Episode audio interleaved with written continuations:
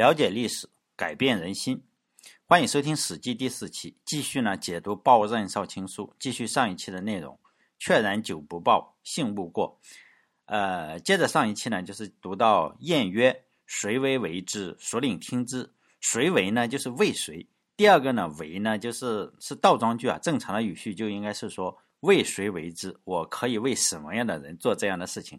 孰令听之呢，同样是一个倒装句，就是令孰听之，让什么样的人听。这样的话呢？这句话的意思是，司马迁说呢，他是没有知音的，我不知道为谁做这样的事情，也不知道谁会听我讲话，就是我不知道为谁写这个史记，也不知道谁会去读这个史记。呃，这样的心境呢，其实很多人都有。唐代诗人的杜甫也曾经写过《南征》啊，《南征》一首诗，里面有这样一句话，叫做“百年各自苦，未见有知音”。意思呢，就是我辛辛苦苦的写了一辈子诗啊。可叹至今没有碰到一个知音，这是他晚年写的一首诗啊，他就要去世了。虽然看起来他的朋友都非常多，呃，杜甫呢，他年轻的时候实际上是没有没有什么名气，他死后之后的几十年才慢慢的有名气。他的朋朋友呢，看起来很多都是名气比他高很多的，比如说有大名鼎鼎的李白啊、王维、高适、岑参，当然也有相对名气比较低一点的，有严武、元杰。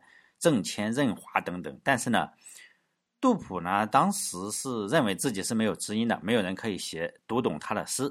当然，最后他是出名的。他活着的时候，他不像李白，李白活着的时候这个名气就非常大，然后杜甫呢，就是名气比较小。这种心境的人啊，实际上是很有很多呢，就是俗领听之嘛。比如说司马迁有啊，杜甫有，岳飞也有。岳飞啊，曾经写过一首《小重山》，据说有可能不是他写的，也有可能是他写的。里面有两句嘛，就是“欲将心事付瑶琴，知音少，弦断有谁听”，都是讲同样的一种心境啊。我们继续读原文：“盖钟子期死，伯牙终身不复古琴，何者？士为知己则用，女为悦己则容。相知满天下嘛，知音有几人？”呃，俞伯牙和钟子期的事情，我相信大家都已经知道了。这可能是朋友之间就是一个知己的典范嘛。在此我就不再重复了啊。他为什么古琴啊弹琴？后世也有很多很多的人来尝试写这个呃两个人之间的友谊嘛，但是非常非常难以超越。金庸先生写过的这个《笑傲江湖》里的刘正风啊，我每次都想到这个事情啊。刘正风和曲阳也算是真正的知音。呃，士为知己者用，女为悦己者容呢？今天我们应该都经常用到这句话，这是司马迁写的，可以翻译成白话文，就是说，男人呢是士，应该就是男人，男人可以为了了解自己、欣赏自己的人呢去赴汤蹈火，女人呢可以为了自己喜欢的人而精心打扮。司马迁呢是一个非常非常感性的人，我们读整个历史的话，你就会发现他非常的感性。呃，理性的理性不是太理性，他渴望呢是被人理解，也渴望被人温暖嘛。但是他是没有知音的，这种渴望呢也就化作了血泪，然后写入了他的作品之中。他是一种渴望而不可得到的东西啊，他特别喜欢有人能够了解他。比如说呢，他这种的悲愤呢，实际上写入了他《史记》中所有的文章之中。比如说，他写入了《史记》卷一百零九。李将军列传的《李将军列传》第四十九，他写了李广对士兵是关爱有加的。比如说有伐绝之处见水，士卒不进饮，广不进水；士卒不进食，广不尝食。就是说呢，当去了一些比较，比如说沙漠地带，然后呢碰到了水，然后呢士兵都要喝了水之后啊，这个李广才去喝这个水。然后士兵呢都要去吃了饭之后，李广呢才去去吃饭。就是呢，司马迁是非常非常希望他的祖上也是如此的宽缓不苛的人。就是说呢，他碰到一个好的上司，但他的上司没有。所以呢，《史记》之所以特别好看，就是因为司马迁的遭遇实在是太惨了。他是一个受尽天下最侮辱刑法的一 对耻辱的刑法的人，他渴望就是有一个知己。但是呢，这句话他要他是没有友情的，亲情呢，他也应该是不多，因此呢，他写的是如此的让人就是非常的动容。因为《史记》这本书太长了，实际上我我非常觉得我是讲不完的，因此呢，我希望大家呃读原文。我经常说，你读原文你就不容易被骗。呃，希望大家提前找一下嘛，有《史记》，《史记》卷二十六《管晏列传》第二里面呢，里面他写友情啊，他写友情，你就会发现他是在写他自己，他并不是在写这个管仲说的话。而是呢，借借人家的话来说给自己听。比如说，公子纠败，招乎死之，吾忧丘受辱，报书不以我为无耻。知我不耻小事，而耻功名不显于天下也。生我者父母，知我者胞子也。司马迁也是同样如此。司马迁跟这个管仲呢，实际上是相同的遭遇，但是呢，他却没有一个包子这样的朋友。我相信司马迁在写这一段的时候，他一定会心里特别难过。为什么呢？因为文字呢，他写文字实际上就是自己的一个心境。因为也是下狱，也是受辱，然后呢，他跟这个管仲啊，唯一的区别就是管仲有一个朋友可以理解他，但是呢，我司马迁是没有的。因此，他写的友情，写的这种亲情，写的特别好，在整本书里有多少朋友啊？就是反目成仇。司马迁当然是知道的，他也写出来了。大部分的友情，实际上跟我们大现实中大部分的爱情实际上是一样的，是经不起考验。是这种友情还有爱情，你就放在那里就好，你不要去考验他，你不要去扮演另外一个人去去勾你的女朋友或者勾你的男朋友去开房，他 真的是经不起考验。这个友情也是这样。司马迁呢，在《史记》卷八十九《张耳陈余列传》第二十九这一篇之中啊，写了这样一段史实，就是张耳和陈余嘛，这两个人是朋友，就是互相敬慕、刎颈之交嘛。但是呢，在名利的驱使之下，这个友情啊，就就慢慢出现了裂痕。比如说，你跟你的朋友，然后中了个五百万，然后你这个怎么分钱呢？哈，这个慢慢的就就就出现问题了。最后呢，就反目成仇的一个历史故事，这种事情可能我们也在见过，我们甚至都经历过这样的事情。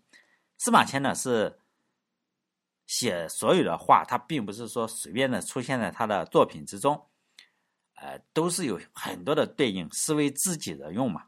比如说这句话，是为知己者用。司马迁呢，当然是非常非常希望人啊不要如此的刻薄，于是呢，他文人嘛，他要在幻想跟渴求之中。他写了《史记》卷八十六，《刺客列传》第二十六啊，《刺客列传》也是我最喜欢看的文章嘛，啊，就列传都很喜欢看。比如说呢，还写了很多的让人很难理解的故事，比如说聂政啊，聂政一个刺客，他仅仅是因为什么？言中子给他的妈妈送了一点礼，说了几句夸奖的话，就引为知己了，就是你是我的知己，就把韩磊杀掉，然后还挖了自己的眼睛，拉出自己的肠子。这个《刺客列传》也是我读的最多的一篇文章。说实在的，每一次读我都很感动。之所以感动呢，是因为中国再也没有这样的人了。司马迁那个时代就已经没有了，很少了哈。更不要提现在，一个人真的可以为一个知己去死吗？像侯婴啊，像荆轲、像田光、高渐离这些刺客，实际上在现在，在王权之中，在皇权的社会中，已经失去了生存的土壤。像于让啊，比如说他为了智伯去刺杀赵襄子，姑且不论这个赵襄子，难道就是说要好多少吗？但是肯为了另外一个人把皮肤，就是说他在他的他的皮肤上弄上漆，可能一种像像我们可以把它想象成硫酸嘛。然后他为了把自己的声带弄损伤，他就把炭火吞下去，然后烧伤，他的自己的老婆孩子都认不出来，就为了一个人去刺杀另外一个人。但后世的人再也没有把侠客，包括金庸先生写的侠客，仍然都我认为是比太史公写的没有那么感人。主要的原因啊是什么？社会条件已经不允许了，已经不允许再出现侠客这种人了。反映在像《汉书》这样的书里啊，比如说《汉书》，它有一个叫《汉书古今人表》。当然了，我我有人说你是不是瞧不起《汉书》？当然了，相比于《史记》，我是瞧不起《汉书》，但是《汉书》写的还是不错，我都看过。《汉书》呢有个叫《古今人表》，就把呢《史记》中记录的事情啊，就是《史记》中写的他也写，《史记》中没写的他也写。他呢他还跟《史记》是什么？就是你《史记》评价好的，我就要站在拍马屁的程度上去重新做一下评价。就是你《史记》评价高的呢，但是你不忠于皇帝，你还要刺杀皇帝的刺刺客，那就惨了。比如说呢，呃，在《汉书·古今人表》中啊，《史记》中评价的，比如说战国四公子啊，我们都知道战国四公子啊，这些刺客啊什么的，评价都不高。评价最高的是平原君，平原君是最高，最高是上下。上下是什么意思？就是上上上中上下，中上中中中下下上叫九九个档次。他呢，就最高的就是上下，也就是说第三个档次。其他那三个公子，像孟尝君啊、春申君，还有信陵君，算什么中上？中上就已经算是第四个档次了。所以呢，都是这个样子。就读历史的时候，我们要读出其中的一个变迁。为什么帝王对这个士为知己者死，还有女女为悦己者容？但这个没人批判。但是呢，士为知己者死这件事情，就是整个的皇权社会是非常非常的忌惮。而且呢，最好是你所有的人都很怂，你千万不要。就是原因呢，也就是无非是韩非所讲的，就是要儒以文乱法，无呃侠以武犯禁。文人嘛，总是靠笔杆子呀，你写文章来扰乱整个的法治；侠客呢，总是用暴力触犯法律这个条例，这是皇权所不能容忍的。就说点题外话，实际上我没有读多少书。我虽然我在这里讲《史记》，是因为。史记这个历史阶段资料是非常少的。如果你研究秦汉史，跟研究其他的朝代的史，比如说你研究民国史也好，还是研究清史也好，就是资料非常非常多。这个清史的资料，可能你一辈子啊，你别说一辈子，你十辈子你都读不完，如山的材料。中国没有人可以把清史读完，那个清朝的材料太多，现在故宫里多的要死，你永远就就是封在仓库里，就没人读。秦汉不同，秦汉为什么？因为这那个朝代太久了，没有野史，只有前四史嘛，就是《史记》《汉书》《后汉书》，顶多加一本《三国志》，还有一些考古的发现，像里耶秦简呀，或者睡虎地秦简这种考古的东西啊，地下应该是还有很多。但是呢，你不知道什么时候挖出来。比如说你，你以前比如说王国维，哎呀，他讲了特别的好，但是呢，这个考古一铲子挖下去，整个王国维。他的这个理论就不行了，你挖出来就挂了，你挖出来证明他是错的，嗯，但是你就说明，但是王国维没关系啊，王国维仍然是一个伟大的，呃，叫什么，呃，伟大的文人嘛，呃，因为他活着的时候没有挖出来，你你他活着的时候挖出来可能比较痛苦啊，因为他的理论都是错的，他认为这个东周跟这个周啊跟商是什么奴隶社会什么，实际上不是，什么都是差不多一样的。哎呀，比如说，我觉得秦始皇那个陵墓里啊，肯定是有好东西，但现在不允许挖。比如说，我现在拿一个洛阳铲去去挖一下秦始皇，可能你一铲子下去就是一个无期徒刑。因此呢，研究秦汉史啊，就比较好的是你读的书最少，就这四本，就这四本书，再加上一些呃，就是他的考古，考古这个照片都有，网上都有。你这个你也不用去，呃，就拍的照片，专门用这个。用化学制剂，用化学制剂把这个竹简啊重新给你怎么弄一下，咱也不懂。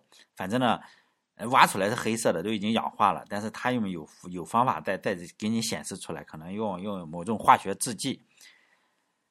呃，秦汉秦汉这个时候，就是秦汉或者是这个时候还没有什么孤本残本，就说这个全国就一本。比如说你你研究宋史或者是研究什么，就是原始。就是一个古本，有个残本放在那个北京的国家图书馆，你进不去，人家还不借给你。所以呢，秦汉史最好的是啥？就这四本，你跟专家看的，跟你看的是一样。呃，我们甚至还看的比较多。比如说，我们比司马迁看到的，司马迁至少没有见过里耶秦简，没有见过睡虎地秦简嘛，因为他在的时候，那个地方还在呃在地下，在生不逢时是吧？可能没有挖出来。哎，如果综上所述吧，我只是说，你如果肯花个两年的业余时间，都不用太久，两年的业余时间，半年读这一本书，就是总共四本书嘛，就《史记》《汉书》《后汉书》《三国志》，你研究这四本书，就能够，呃，一边开出租车一边录电台，呃，装逼的成本啊，就总体来说还是比较低的。比如说这这，我天天在我们这个市里最大的洗浴中心，什么欧亚洗浴中心外面拉货，凌晨两点。姑娘们下班的时候，我就送他们回家。晚上路上，我给他们讲《史记》，他们现在都知道了《史记》啊，是吧？司马呃，砸缸的这个司马光写了一本《史记》，也深入的了解了为什么女为悦己者容啊，真的女为悦己者容，你给钱他就给你打扮，就是深刻的内涵。咱们继续读原文哈，什么士为知己者用，女为悦己者容。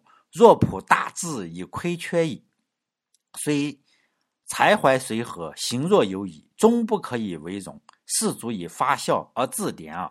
这句话的意思就是若朴大志，大志啊，就是身体的意思。我我的身，古的古人呢，这个身体他没有这个词句大志。亏缺呢，就是我们已经知道了，司马迁已经遭受了宫刑，已经不是一个完整的男人了。他说自己亏缺，但是我我们相信啊，他这个心灵是非常完整的。在古代的话，宫刑是被人看不起的，因为现在我们已经是现代社会了，你没有什么关系。有人还去做变性手术，你去一下泰国，哎，一个大哥们进去，哎，小姑娘出来。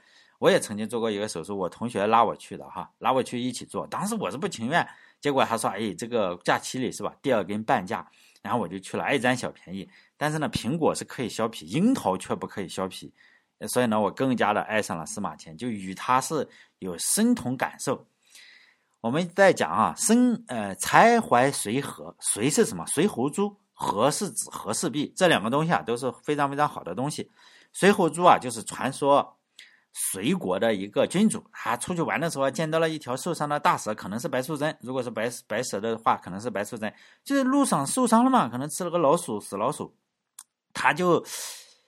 哎呀，看到蛇受伤了，他就心生恻隐嘛，就给蛇，我给你弄个什么云南白药啊或者什么东西，还包扎了一下，然后把它放到草丛里，这蛇就走了。等到这条大蛇痊愈以后，就嘴里含着一颗夜明珠，然后来到了这个随侯啊，这救他的人啊，君主的住处，说：“哎呀，我是龙王的孩子，龙王的女儿还是龙王的孩子，就感谢你的救命之恩是吧？特来报答。”应该是男的哈，如果女的话就应该是白素贞了，就就不会送个珠子了，说不定嫁给他了。所以呢，也被称为灵蛇之珠，随侯珠啊叫灵蛇之珠。和氏璧大家肯定更清楚了哈，比我清楚。和氏璧就是古代一块非常非常著名的玉石，相传是楚国人卞和发现的。和氏璧后来就是加工了，就是呃大家都知道哈，加工成了传国玉玺，又是你在。呃，很多朝代啊，比如说，呃，秦啊、汉呀、魏呀、晋啊、隋唐，哎，这几个，你想统治整个的中国的话，你要有传国玉玺的。但是呢，在五代十国的动乱中就丢了，找不到了，因为传丢了嘛。所以呢，你说明清，包括后来的民国，什么都没有这个东西，所以不不合法。按照古制的话，这就是非法政府，因为你没有传国玉玺。按照古人来说，你没有传国玉玺，你搞个建国大典，你就是相当于是上坟烧报纸糊弄鬼。因为你要跟上天用传国玉玺去沟通，你没有，你可不就是上坟烧报纸糊弄鬼，也不算数。当然了，如果大家不小心捡到了这个传国玉玺，上面写着哈，叫做叫什么呢？八个字哈，叫“受天之命，皇帝寿昌”，就这八个字，一定要上交国家五百块钱。一张奖金肯定是一张奖状，肯定是跑不掉了。记得回来给我发个十块钱的红包。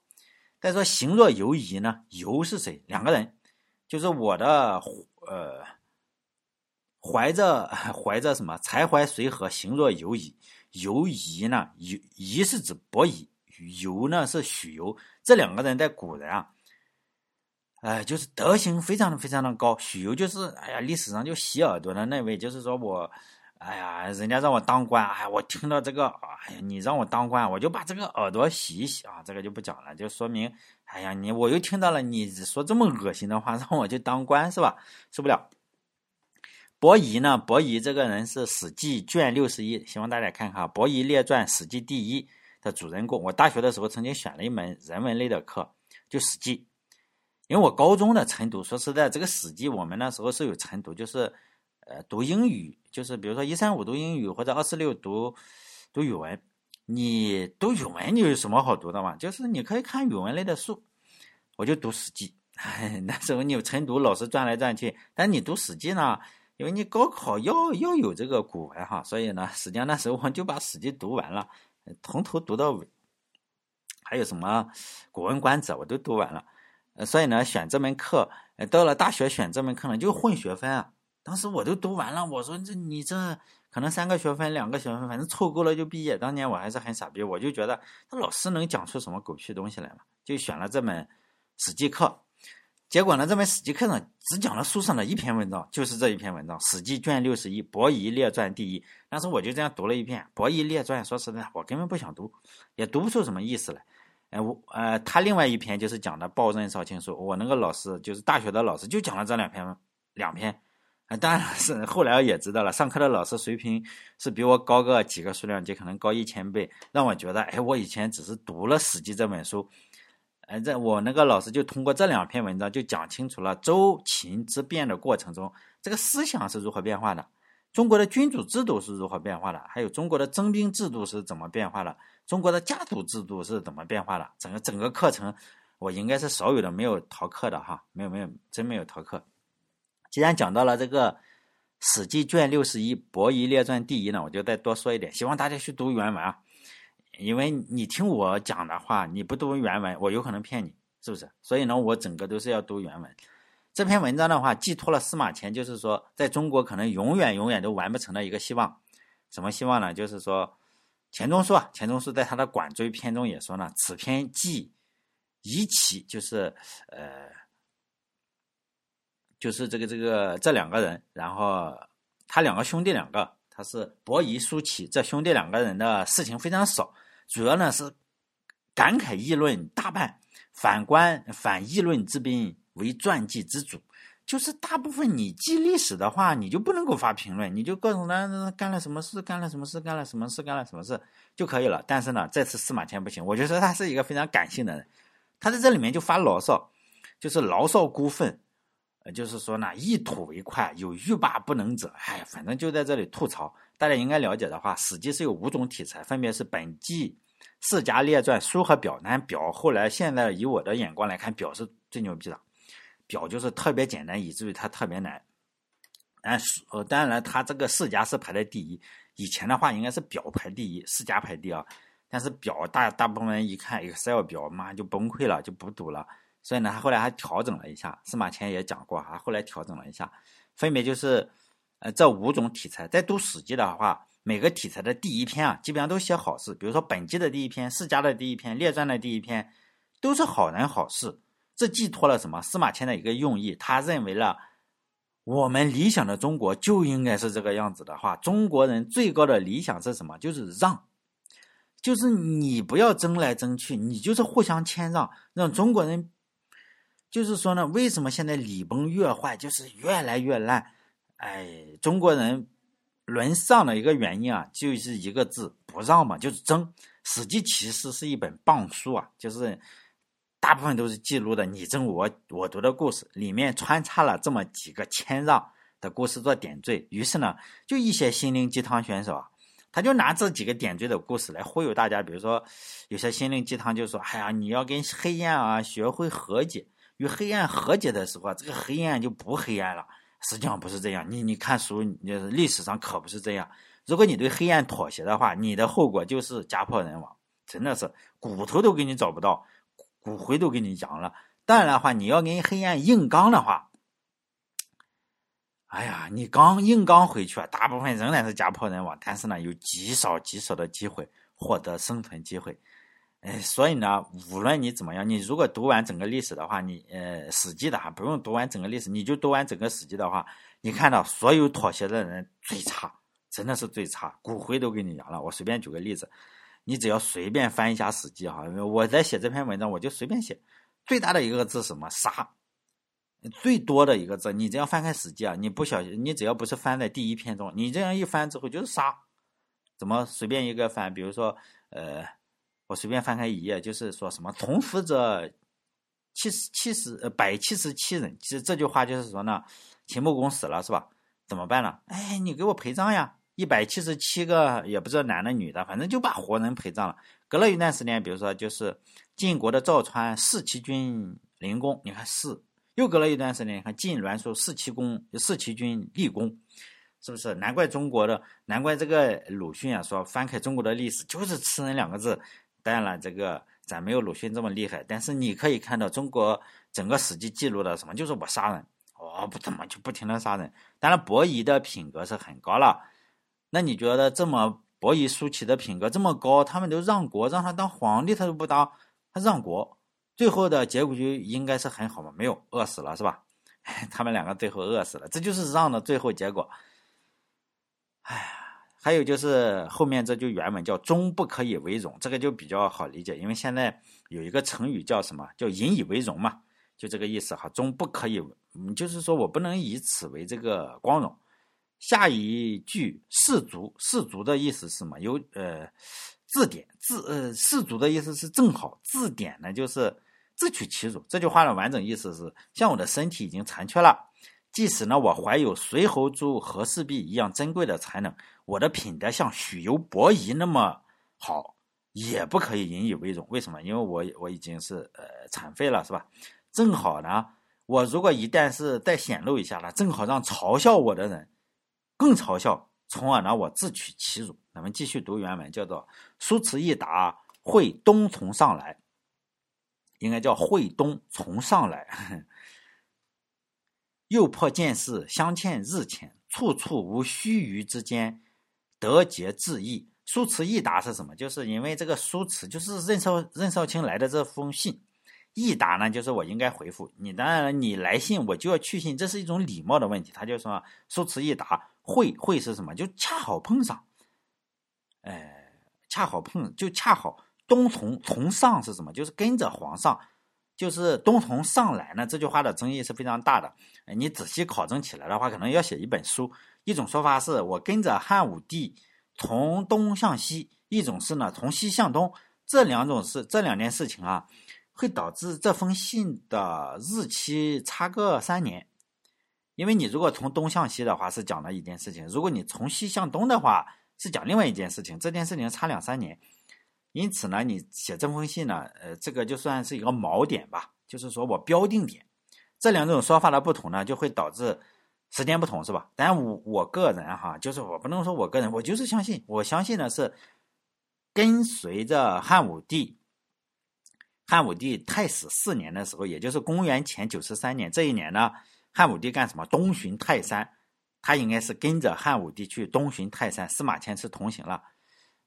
这个上呢，上就是皇上的意思。比如说今上就是今天的皇帝，是吧？今上从上呢，就是我跟随皇帝。这个诱迫见事的意思，就是说我忙于自己的一些杂事，并不是我做一些下贱的事哈，就是杂事。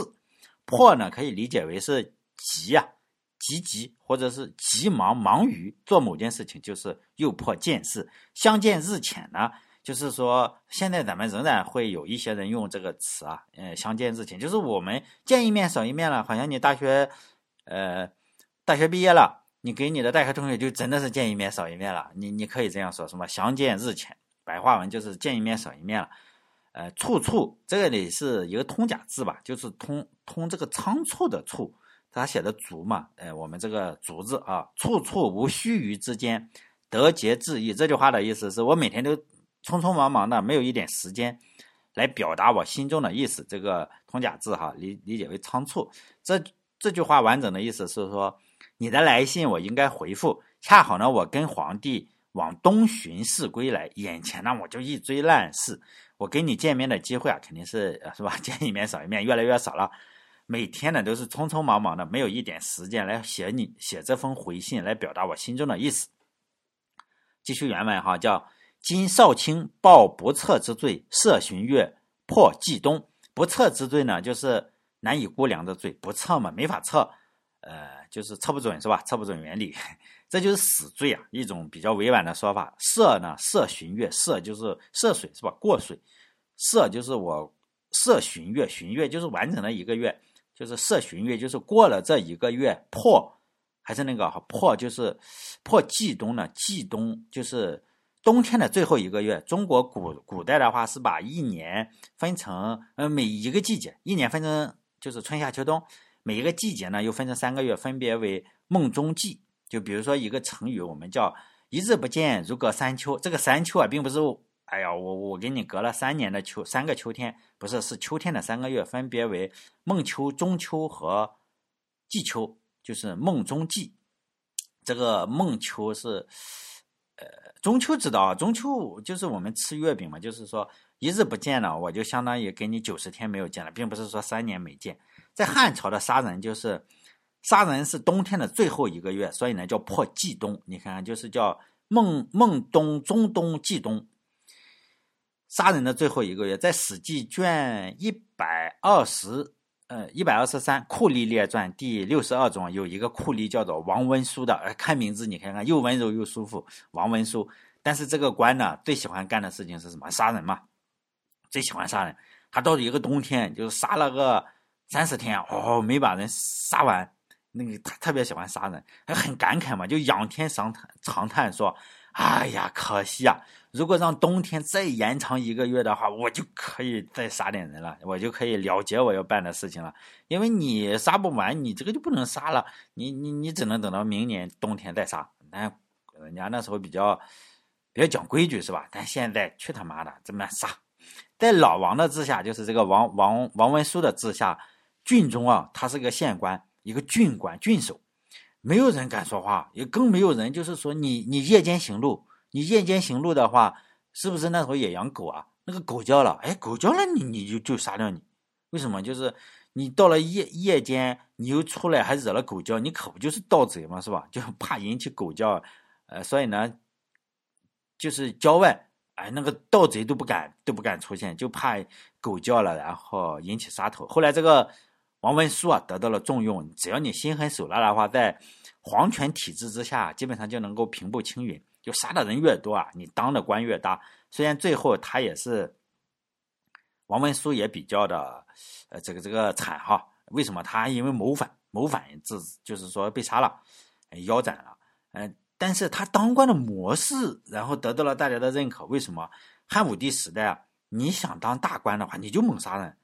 爱民如子的官，要么你做不大，要么死的惨。所以呢，司马迁就写这个破季冬啊，就是说你可能呃隐含的意思，我们要知道，就是说冬天就要到了，很可能你这个任少卿啊，呃，是吧？就是活不过这个冬天了。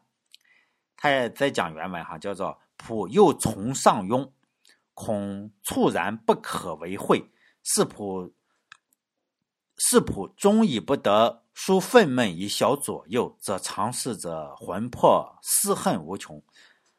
普呢，就是我，我又从上，我又跟着今天的皇帝叫金上啊，从上到雍这个地方，在汉朝的时候，雍这个地方就是在今天陕西陕西凤翔县，我不知道是凤翔县还是凤翔市哈。据说那个地方是有凤凰，但我没有见过凤凰什么样子。我心目中的凤凰应该是孔雀的样子。在汉朝的时候，祭天啊。它就出现在这个地方，现在那个地方呃已经挖掘出来了，就是说呃陕西凤翔县的这个汉朝祭天的地方，就是说已经，我不知道要不要收门票。你如果是那个县的最好，你是陕西的，你周末没事开着车去看看也可以，看看两千两千年前的司马迁就去过那个地方。下一句话叫做“恐猝然不可为会”，这句话呢仍然是非常非常委婉的说法，就是死的意思。就中国古人啊说话是比较委婉的，你不能说，嗯。我又要去跟着皇帝去这个什么了哈？去这个陕西了，去祭天，回来你就死了，哎，不可能哈！就是恐猝然不可为会，就是说委婉的说法，死的意思。中国古人说话就是委婉，哎，比如说为尊者讳，《史记》中啊仍然出现了必不少这样的避讳。中国文化在这方面是领先全球的。你只要有了权利，你做了坏事啊，就不是坏事，真的是你有了有了钱，你以前做的坏事。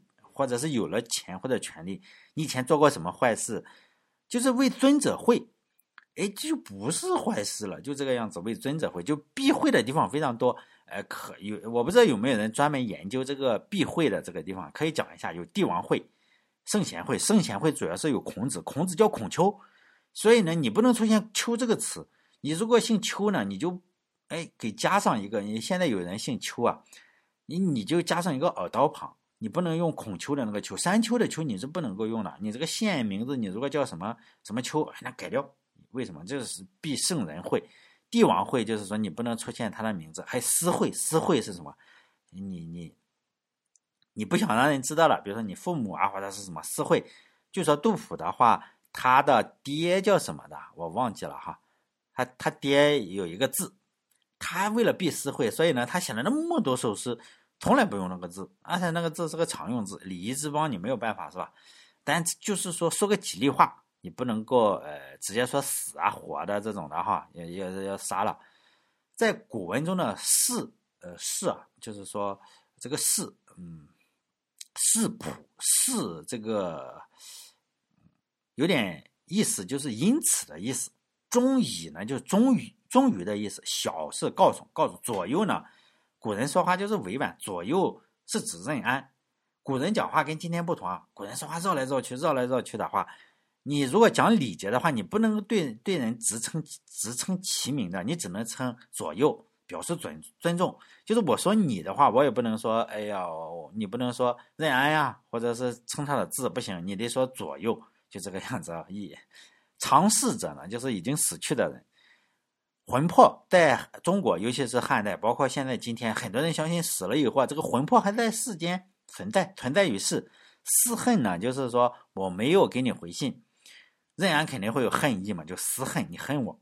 这句话的整体意思是说呢，我要跟汉武帝去雍这个地方祭天了，害怕呢有不好的事情发生，就言外之意就是说，是吧？任安被处死了，从而呢，我心中的愤懑，因为你已经死了嘛，哈，我是心中的愤懑也就没有办法告诉你，那么呢，你的魂魄将会就是死不瞑目嘛。魂魄将会一直怪我没有回信给你。我们继续读原文，叫做“请略陈故陋，确然久不报，信勿过。”就古人的话，呃，还是说那个讲礼貌，略陈故陋，还是谦虚之词。就说我写了篇垃圾文章，哎，这并不是真的垃圾。比如说这个司马迁说我就是啥也不懂，一个村夫野人，略陈故陋。你不不要，这就谦虚之词。我们写文章的话，高考高考是八百字。快把脑细胞写死了！人家司马迁略陈故陋，搞了两千多字，两千三百多字。如果详陈故陋的话，二十万字打不住，是吧？确然久不报呢？确然就是很久的意思。当然有有很多人说，哦，你看看这个确然很久没有回复，那说明这封信肯定两三年没回复了，这就扯淡，是吧？因为这里的很久啊，确然是有相对的概念，并不是一定是真的很久。比如说我们谈恋爱的话。你女朋友或者是你男朋友给你发了一条微信，你打开一看，我操，两个小时没回复，那你就可以说我很久没有回复了。你可以说确然久不报。如果他懂原文的话，哎呀，他就高兴；那他不知道什么确然久不报，你就分手了。两小时不回微信的话，基本上离分手还有咫尺之遥啊！咫尺以后，咱们在在这个《史记》中也讲啊，咫尺之遥是《史记》中写的。还有一种人的话是，比如你讨厌的人。你可能就是天天凌晨啊，哎呀吵架吵得你睡不着觉的那种傻逼邻居，也有可能是一过年就给你问，哎呀工资怎么样，找女朋友了吗？那种亲戚，这种人呢，你一年两年见一次面，你都觉得好短，是吧？我他妈的怎么又见到你这个傻逼了？就这个样子。所以呢，我们可以想象这样一个场景：任少卿在哪里？在监狱里待着，就要破冀东，就是秋不是秋后问诊，冬天最后一个月要要砍头了。他就写了一封信给司马迁，他当然希望我给你写，今天写，你明天就收到。你司马迁帮我说几句话，救我一命。就算是十天半个月，司马迁没有就回信的话，对任安来说，你在监狱里待个十天半个月，现在嫖娼才拘留七天是吧？你就觉得度日如年，哎呀，还不如不去搞呢。所以呢，那个就是说，这个确然呢，你仍然是要，就怎么说呀？你不能说很久，就是说相对来说，可能司马迁可能有五天或者十天半个月就回复了。信勿过呢，是希望你不要怪我。这句话的完整意思是，请允许我简陋的陈述我的想法。这么久没有回你的信，希望你不要见怪。啊，终于把第一段讲完了。再来讲讲读书这件事情，就是说呢，读书是一个比较便宜的消遣方式。如果我有钱的话，我可能根本就不会去读书，因为。读书啊，他肯定是不如去 KTV 啊，或者是去酒吧、去夜总会，肯定是更爽的。但是呢，那个花钱太多，就是说读书是穷人消遣方式的，穷人的消遣方式是非常非常的有限啊。你就读书可能算是相对来说比较比较方便的一种吧。就是说，如果你没有特别好的消遣方式的话，只能读史，读能读书的话。因为《史记》是历史嘛，那我再讲一讲，我认为古人怎么认为，怎么读历史。先来个大人物，因为我讲话，你出租车司机你一听，妈的肯定不行。咱们来大人物总可以嘛？宋朝的吕祖谦，他在讲如何读历史书的时候这样写的：人二三十年读圣贤书，一旦遇事，便与李相人无异。只缘读书不着有用看故也。何取？观史如身在其中，见事之利害，时而祸患。必必眼倦自私，使我欲此事，当作何处之？当作何处之？如此观史，学问亦可以进，知识亦可以高，方为有益。这句话的意思是呢，一个人你读了二三十年的书，我们每个你你大学毕业就二三十年书了，十九年是吧？十七年、十九年、九年、九年、三年、十二年、十二、十六年是吧？你大学本科毕业你就十六年。你再读个研究生二十年，二十来年是吧？你有可能再读，就是一个人你读了二三十年书，你一旦碰到事情，那就和不读书的人一样，两眼一抹黑，甚至人家不读书的人比你处理事情还好。那为什么呢？这个吕祖先说了，因为你读历史书的时候啊，你就没有想过历史书有什么用处，你就把它当消遣看，就是看个故事，哎呀，看个故事一笑而过，又没用嘛。那怎么办？读历史书的时候，一定要让自己啊。置身于其中，看到事情的利弊。比如说，你碰到祸患的时候，你就把书先盖起来，我不不看了。我看到这里，司马迁这里在写这件事情，我想想，如果我是任安，或者如果我是司马迁，我是汉武帝，是吧？我我大家中国人最喜欢把自己想象成皇帝。我是汉武帝，我该怎么办这件事情？想一想呢？如果我碰到了这种事情怎么办？然后呢，打开书看看古人怎么办的，然后权衡利弊。你就想一想，哎呀，古人办的这事漂亮还是不漂亮？我办这个事情是不是比古人办的更漂亮？这样读历史书的话，就能磨练自己的思维嘛，提高自己的见识。比如说，很多的大学生上出来真的是，哎呀，有点脑袋就是特别的崩溃，真的是特别崩溃。你看看那些骗子骗大学生，都是毫无毫无成就感，因为一骗就能骗到有，哎呀，这这把学费骗骗没了，就这样谈恋爱他妈跳楼了。是吧？读《史记》是吧？《史记》中天天讲这个，老婆被抢了，或者你看上人家老婆，把老公杀了，哎呀，我怎么办？是不是我 我抢了人家老婆，我该怎么办？他的朋友我该怎么处理？人家是吧？实际上都就都有，你看怎么处理？如果你想做人渣，那也是完美的人渣。你看人家处理的多好，哎，送礼嘛，送礼，哎，我送什么东西？最后人家说，老婆杀的好，哎呀，幸亏你把那个人杀了，抢了他老婆，更幸福。就这个样子，这个实际上都讲，是吧？也间接的促成了整个孔子的孔子的祖先嘛，祖先然后迁到了鲁国，是吧？要不然也不会出这个圣人。当然，千言万语汇成一句话，去读《史记》原文。我相信你是一个好人，我相信所有听每个人都认为自己是个好人。但是你一定要知道，你周围的人不一定是好人，你周围的人有可能就是那个哎，看到你老婆比较漂亮，妈的就想弄死你，或者。抢老婆的那个人，万一有个把坏人呢，坑你一下，至少老实人你不能总是吃亏嘛，或者说你吃亏是福，这个心灵鸡汤天天讲这个狗屁事情，你吃亏是福，拉倒吧。你吃了亏之后啊，人家会把你骨灰都扬了，你可能会说，实际上都是写一些皇帝的事情，现在又没有皇帝了，是吧？虽然说现在中国名义上是没有皇帝了，但是呢，中国一些土皇帝啊，到处都是土皇帝。你去个公司，公司的老板可能就是个土皇帝，你的上司一个小土皇帝，还有同僚之间啊，你互相的还还下刀子、捅刀子、下绊子，这是哎呀太多了。你们没工作的话，你不知道，史记中有很多都是写这种事情的，就是你是他的同僚，我怎么拍马屁，妈的还能让借刀杀人，让皇帝把我同僚给干死，这事情特别多。怎么说谎？我怎么说谎？哎，怎么骗人？我怎么，哎。去骗个说个谎话，然后让人家给我修个城墙，或者是我怎么说个谎话呢？我两边都能讨巧，这个样怎么背信弃义？怎么做个人渣？怎么把人家老婆抢来？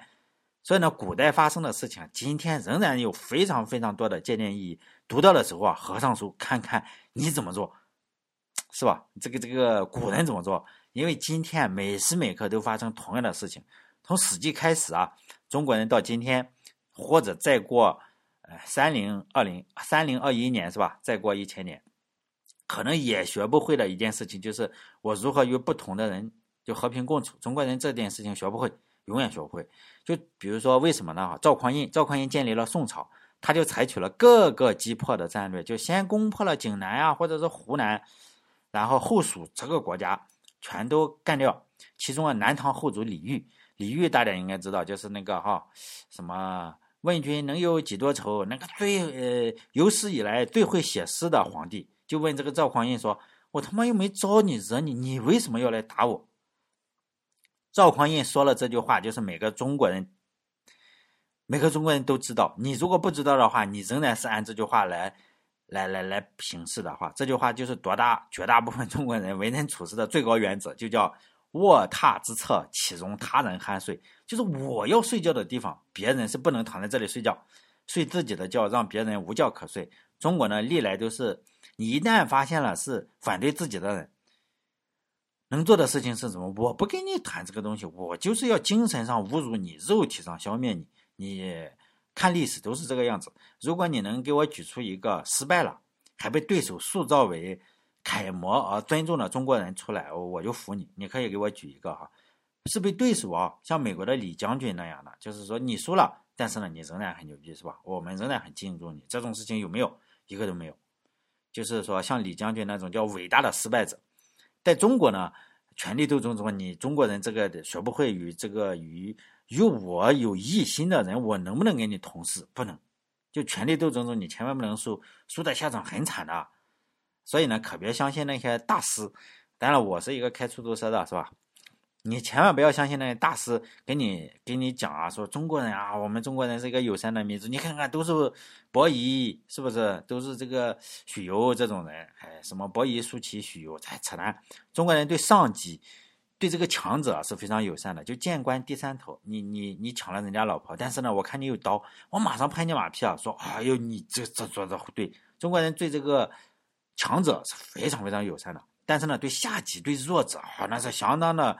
穷凶极恶，比如说近期你可能把这个加班啊，在中国就是这个样子。你可能加班，我就让你加班，把你累死。累死之后呢，我还不让你说话，就是骨灰给你烧了，送火葬场烧了。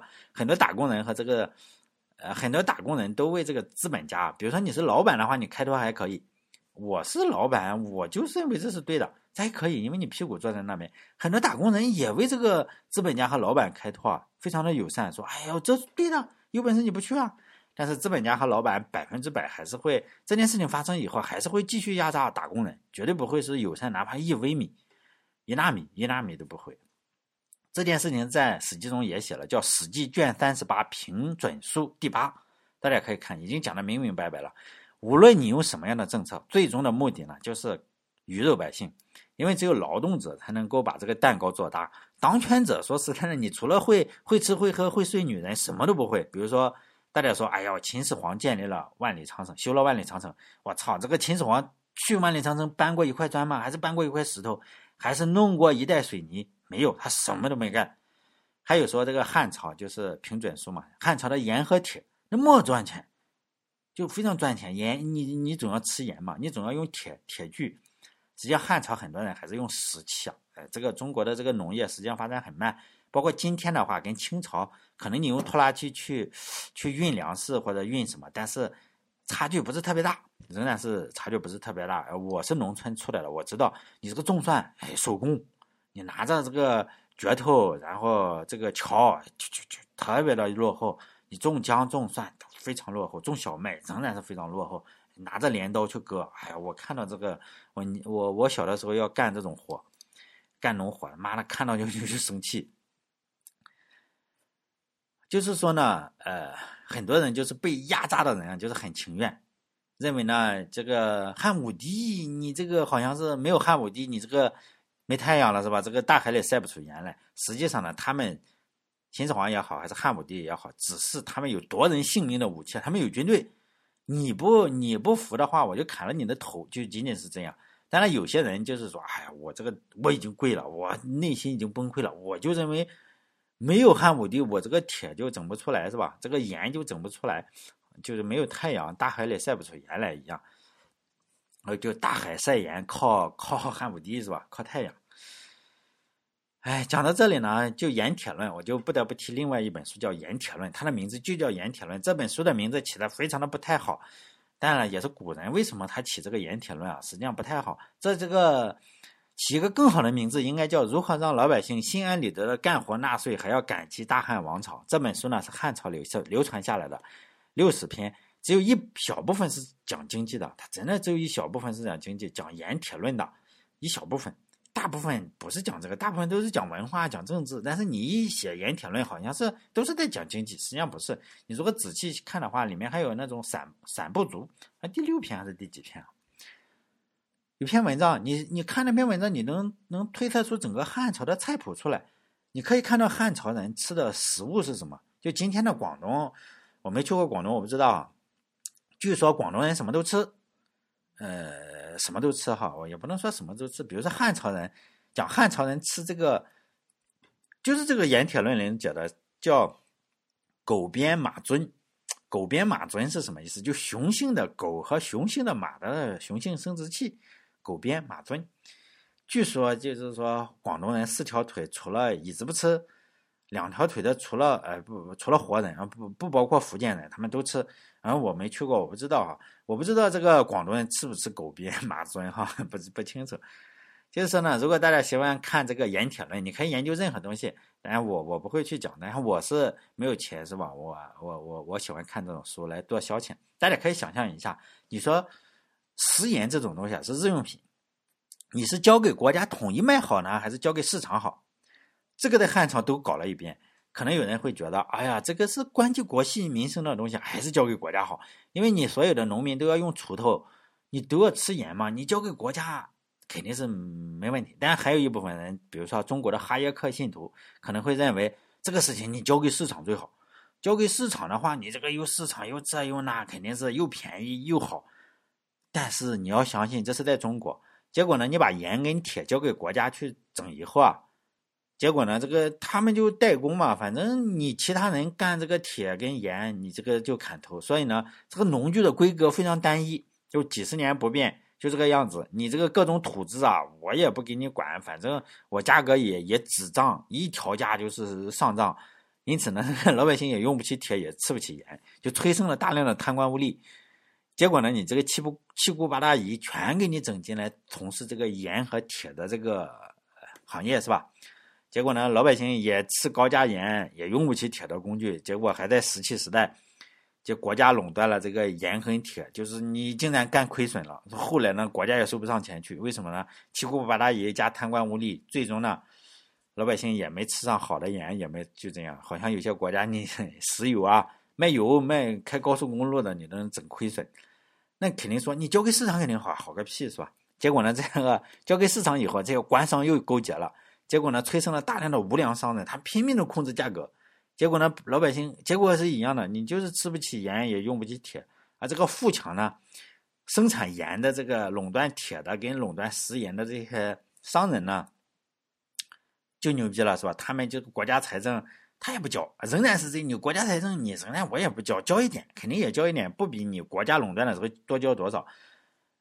而且他常常过分的去剥削这个民众，跟跟政府是一样的。结果呢，叫民众每个月工作三百八十个小时，可能就是大量的人，因为你要做盐跟做铁，做盐跟做铁，你需要叫劳动密集型产业，是吧？就是你得集中到偏远地方，就是矿山那个地方去生产，而缺乏管理呢，他政治还不稳定，就想造反，是吧？你有那么多工人，发现战斗力还比较强，打把刀准备造反嘛，就这样。结果呢也没有办法，就有点像一些国家搞房地产。这房地产你说算不算？呃，市场化也算市场化。那么多房地产公司，那你说你买得起房子吗？没有是吧？最终还是买不起，最后 韭菜还是老百姓。结果呢，就是兴百姓苦，亡百姓苦，反正都是这样。当然看这个《盐铁论》的时候，你肯定会感觉到非常虚伪嘛，真的是非常虚伪。我看到前几段就忍不住觉得就满满纸的虚伪，就他们写的都话特别好。就是呢，我要为国家、为国、为家、为民好。就是说啊，天天那个满纸都是写的我如何对百姓要有大爱，就言必称，我要爱民如子，我要恢复周制，我要什么？反正就是说，好像是皇帝就狗屁不是。但是呢，这个民是概念上的，你一旦落实到具体的活生生的个人，他就他就不爱了。可能你可能为什么这个概念上的人民是好的啊，概念上的百姓是好的，但是你落实到活生生的一个一个的活生生的人上，那就不是百姓了，可能他们不配做百姓。可能他们也咳嗽，或者是脚丫子臭，或者是什么不算人。反正呢，最终的结果就是说呢，你还是多收钱。你爱爱民落地的落实到实际的行为上，就是我多收你的税。盐铁论就是这个样子，这是一种难以言述的、非常非常虚伪的。我比较喜欢盐铁论上的这样一段话。当然了，这这一段话有相对应的，我只能我不讲这本书，但是我希望能启发大家的，哎，阅读兴趣，你自己去读原文嘛，因为我这样会骗你，为什么呢？我只取我喜欢读的，但是有与它针锋相对的观点，比如说这段话我就不读了，读起来比较的麻烦，叫“昔文帝之时，无盐铁之力，复什么一大堆哈”，我直接翻译翻译读读翻译，就是说呢。以前的时候，汉文帝的时候，我们这个盐呀跟铁啊都不是国营的，结果呢，老百姓是很富足。哎，这句话是假的，老百姓同样不富足。为什么呢？因为这是呃公哎叫什么什么洪，我忘记了这个名字，这个人讲的了。因为他是支持这一点，他只找对自己有利的论据。实际上，老百姓也没有富足哈。但现在实行了盐和铁国营之后啊，老百姓就是穷困潦倒，你也没有见到。盐铁国营的好处在哪里？相反呢，处处见到它的害处。况且这种利益啊，就是钱这种东西啊，不是天上掉下来的，也不是大风刮来的，是吧？也不是地上长出来的，完全是什么老百姓干出来的，就是取之于民间，还说有什么百倍的好处。这种政策是完全错误的，就好像是愚蠢的人穿着这个毛皮一样，穿着这个你买了个皮草，然后呢，你你你穿着反着去背柴火一样。结果呢？你把你为了觉得我这个毛这么好，是吧？狐狸毛，上等的狐狸毛，哎，我可不能弄坏了，我就把这个毛朝里面穿，为的是呢，还爱惜这个毛皮的毛。结果呢，你这样反着弄，结果你把皮给磨坏了。他举的例子，今年的李子树、杨梅树果实结得多，来年你就结得少。新谷子成熟了，陈谷子你就吃完了。即使天地间呢，也没有什么两全其美的事情，更何况是人间呢？所以呢，对哪方有利？对一方有利的事情，对另一方必然是有害，但是对老百姓永远有害哈。就像是太阳和月亮不能同时照耀大地，白天和黑夜有长有短一样。有时候我就在闲暇的时候啊，我就思考思考这个问题啊。不管是哈耶克还是这个凯恩斯，还有马克思，他们都没有来过中国，他们的经济制度可能适合这个欧美还不错。什么哈耶克，你可能凯恩斯对美国很好啊，都很好。但一来中国，你可能变味了。为什么变味？我也不知道。汉朝就变味了嘛。汉朝解决不了的问题，我估计他们也解决不了。你哪能想到，那叮咣了，你这个卖盐和铁你都能给卖亏损了？你怎么想得到？你七姑八大姨哇，全都整进去，反正我解决不了，是吧？感觉好复杂。虽然我很崇拜司马迁的话，我也是非常非常喜欢读他的书，但是呢，我对他提出的这个解决方案是非常非常不认同的。他认为解决方案是什么？中国人要让你让我，我让你，这个世界可不就平等了吗？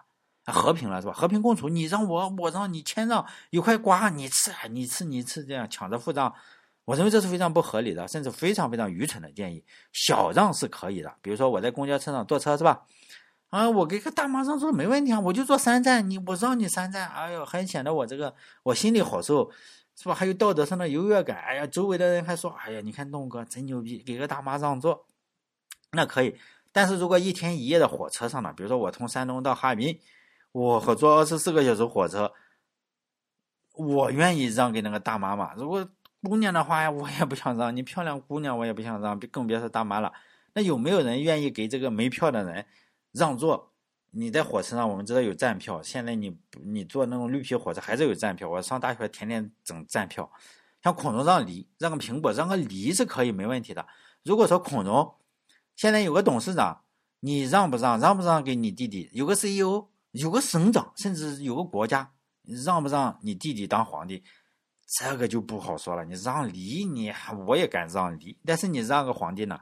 所以呢，又有多少人愿意？所以呢，在这个《史记》卷六十一《伯夷列传》啊，我希望大家去读哈。这样，我希望有一我我我有那么一两个人听了之后觉得，我他妈要去自己读了，那我目的就达到了。司马迁讲了一个故事，就是孤竹国的。夷齐就是，呃，这两个兄弟俩叫伯夷叔齐，就显然是兄弟两个嘛。伯中伯中书记是吧？啊，伯夷叔齐，呃，让国就是说呢，他老爹说我要什么样子，这两个说，哎呀，给我弟弟当，我不当，是不是？并大加赞赏，让国了，皇帝都不当，我们去流浪，就是流浪高手。然后呢，就就是流浪，还碰到了周文王，又怎么样子哈？就这个样子。最后呢，这两个人怎么样？下场他就不说了，下场是什么？饿死在首阳参的脚下，亦不食周粟。就这两个人，就是我不吃周朝的东西。为什么我不吃周朝的？因为周朝叛叛叛乱，我不吃，我宁可饿死。他们一边边唱歌边饿死，就这个样。大家可以想一下，就是说我们读历史嘛，看这个哈，吕祖谦的话，大家可以想一下。你认为用让能平息争端吗？在中国这个事情，你靠让靠不靠谱？如果你是伯夷和叔齐，你爹，你假设你有两个兄弟哈，你有兄弟，你爹说，哎，你当皇帝，你说我不是，我不当，我不当，你你让我弟当，就这个样子，你能够让这个机会，能不能谦让？司马迁试图用这个方式来解决中国的争端。我认为是不行的，但你你你，如果你觉得有什么好的方法，可以的哈，是可以可以告诉我。好了，这期就讲到这里。最后说一下我音频放在什么地方，当然我会放在喜马拉雅跟网易云音乐上，就这两个地方。其他地方问题是不好放，你要么建个服务器。但是呢，中国人我前面说了，中国人喜欢就是说没有办法跟自己不同观点的人和平共处。你一旦因为以前我做过一个叫软件那些事的电台，做了两百多期，结果呢，天天有人投诉，投诉呢，你投诉多了，人家平台就给你删嘛。就是说呢，他不能够，比如说你跟我观点不同，我说这个，哎呀，让不行，让不行，你觉得让行，最后结果就是你妈逼我他妈投诉你，就这个样子。结果呢，就投诉完，所以呢，我放，呃，为了防止被投诉呢，我就是放了一个叫做 Resilio Sync。